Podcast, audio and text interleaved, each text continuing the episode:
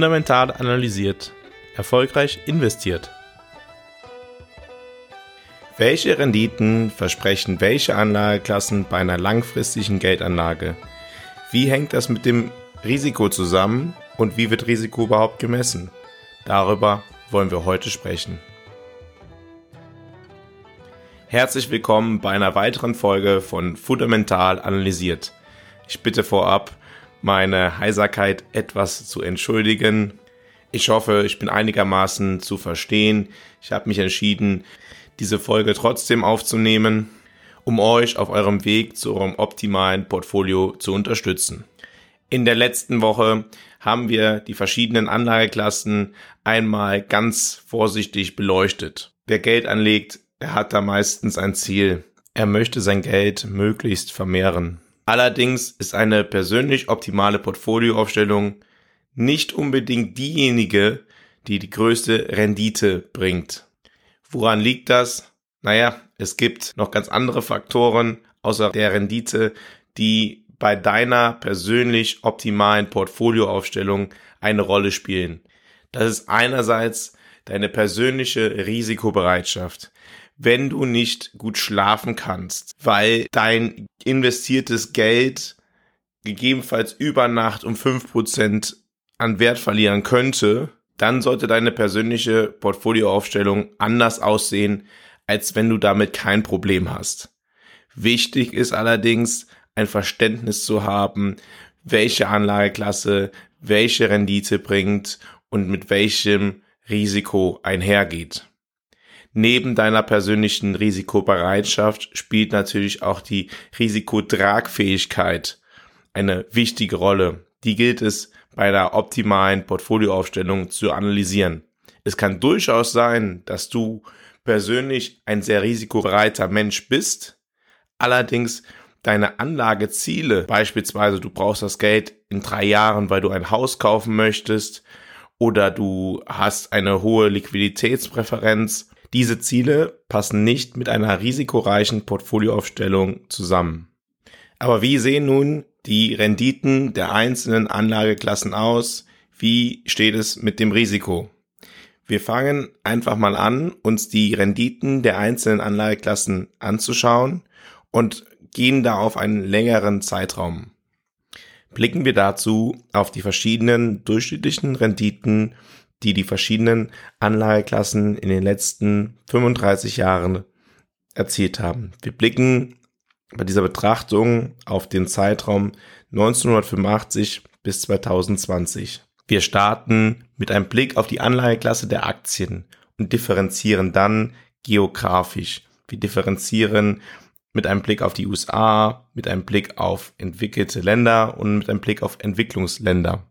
Beim Blick auf die Aktienmärkte dieser drei verschiedenen geografischen Zonen unterteilen wir noch einmal den Aktienmarkt der USA in die Subanlageklassen der Large Cap Unternehmen und der Small Cap Unternehmen, also der Unternehmen mit hoher Börsenkapitalisierung und der Unternehmen mit eher niedriger Börsenkapitalisierung. Die Subanlageklasse der Entwicklungsländer hatte die höchste durchschnittliche Aktienrendite nach Abzug der Inflation kam man durchschnittlich auf 12,6 Prozent. Schaut man dann auf die USA und schaut dann auf die großen Unternehmen, die großen börsennotierten Unternehmen, sieht man, dass man eine durchschnittliche Aktienrendite nach Abzug der Inflation von 10 Prozent erreicht hätte.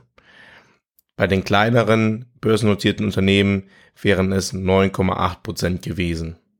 Blickt man auf die Aktienmärkte der entwickelten Länder außerhalb der USA kommt man auf eine durchschnittliche Aktienrendite von 8,2 Prozent nach Abzug der Inflation. Über noch längere Zeiträume lässt sich gewöhnlich feststellen, dass die unterschiedlichen Aktienrenditen der verschiedenen geografischen Räume auf lange Frist zueinander konvergieren. Schauen wir auch einmal auf die Anlageklasse der festverzinslichen Wertpapiere. Blicken wir auch dort wieder auf die USA zunächst. Blicken wir dazu erstmal auf die High Yield Anleihen. Was High Yield Anleihen sind und was Investment Grade Anleihen sind, habe ich in einem Podcast in der vergangenen Woche zum Thema festverzinsliche Wertpapiere einmal dargestellt. Wer diesen noch nicht gehört hat, dem sei dieser empfohlen. Bei High Yield Anleihen hätte man in den 35 Jahren zwischen 1985 bis 2020 in den USA im Durchschnitt eine Rendite nach Abzug der Inflation von 5,6 Prozent gehabt. Blicken wir auch auf den Markt von festverzinslichen Wertpapieren außerhalb den USA und dann stellen wir fest, dass im Durchschnitt die Rendite bei 3,6 Prozent gelegen hat nach Abzug der Inflation. In den USA können wir auch einmal die Rendite der Staatsanleihen mit einer Laufzeit von bis zu einem Jahr schauen und dann stellen wir fest, dass die Rendite nach Abzug der Inflation nur bei 0,7 Prozent gelegen hat. Sehr auffällig beim Blick auf diese Zahlen ist, dass die Rendite nach Abzug der Inflation bei kurzfristigen Staatsanleihen in den USA seit 2002 nur in drei Jahren positiv gewesen ist. Um auch auf eine alternative Anlageklasse zu schauen, blicken wir auch einmal auf die reale Rendite einer Investition in Gold und stellen fest, dass in den 35 Jahren, die wir betrachten, die durchschnittliche Rendite nach Abzug der Inflation bei 3,3 Prozent gelegen hat. Eine höhere Rendite geht aber gewöhnlich auch einher mit einem höheren Risiko, welches man bereit ist einzugehen. Betrachten wir diesen Zeitraum von 35 Jahren und definieren wir die Standardabweichung als unser Maß des Risikos dann stellen wir fest, dass die Anlageklasse der Aktien in Entwicklungsländern, die mit 12,6 Prozent nach Abzug der Inflation die höchste durchschnittliche Rendite vorzuweisen hatte, auch eine sehr hohe Standardabweichung von 28,8 Prozent aufwies. Die höchste Standardabweichung von den Anleiheklassen, die wir momentan betrachten.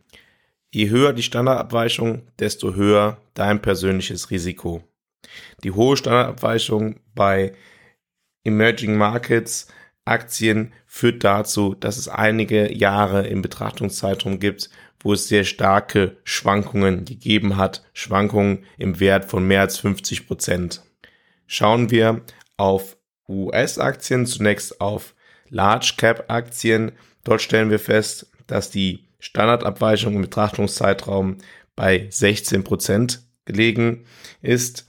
Und bei kleineren Unternehmen ist die Standardabweichung tatsächlich sogar noch höher gewesen, bei 17,8, allerdings deutlich niedriger als die 28,8 Prozent Standardabweichung in den Entwicklungsländern. Beim Blick auf andere entwickelte Länder außerhalb den USA stellen wir fest, dass die Steuerabweichung bei 21,4 Prozent gelegen ist.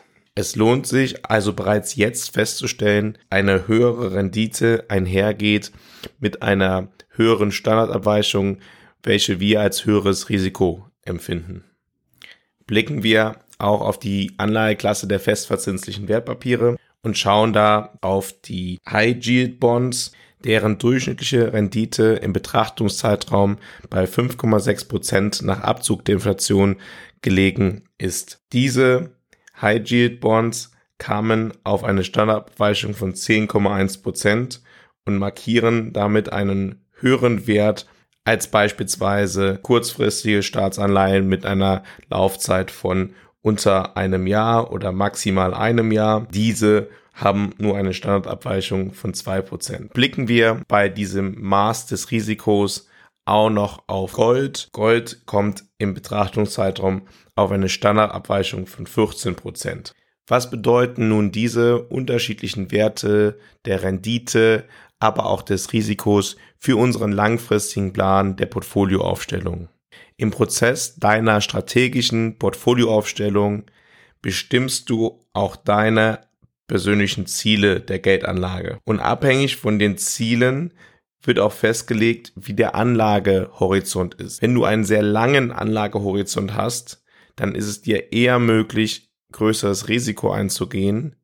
Ein längerer Anlagehorizont führt dazu, dass deine Risikotragfähigkeit höher ist und ein kürzerer Anlagezeitraum dazu, dass deine Risikotragfähigkeit niedriger ist.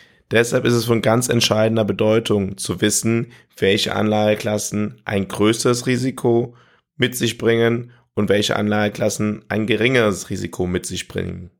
Ebenso sollte jedem bewusst sein, was die Rendite ist, die man von der jeweiligen Anlageklasse langfristig erwarten kann. Allerdings sei hier auch gesagt, dass Ergebnisse in der Vergangenheit keine Garantie für die Entwicklung der Zukunft sind. Eine Verschiebung des Betrachtungszeitraums führt teilweise zu anderen Ergebnissen. Ich hoffe, du konntest aus dieser Folge wieder etwas mitnehmen, was dich auf deinem Weg zu deinem persönlich optimalen Portfolio unterstützt. Falls du Fragen hast, kontaktiere mich gerne über die Kontaktmöglichkeiten, die ich in den Shownotes angegeben habe, oder geh auf die Homepage fundamentalanalysiert.com. Der morgige Podcast wird sich mit einem aktuellen Thema beschäftigen. Leider müssen wir darüber sprechen, dass in Europa zum ersten Mal seit einer sehr langen Zeit wieder Krieg herrscht. Daher werden wir uns anschauen, wie die verschiedenen Anlageklassen in Zeiten von Krisen sich in der Vergangenheit entwickelt haben. Vielen Dank für eure Aufmerksamkeit und bis morgen verbleibe ich mit einem fundamental analysiert, erfolgreich investiert.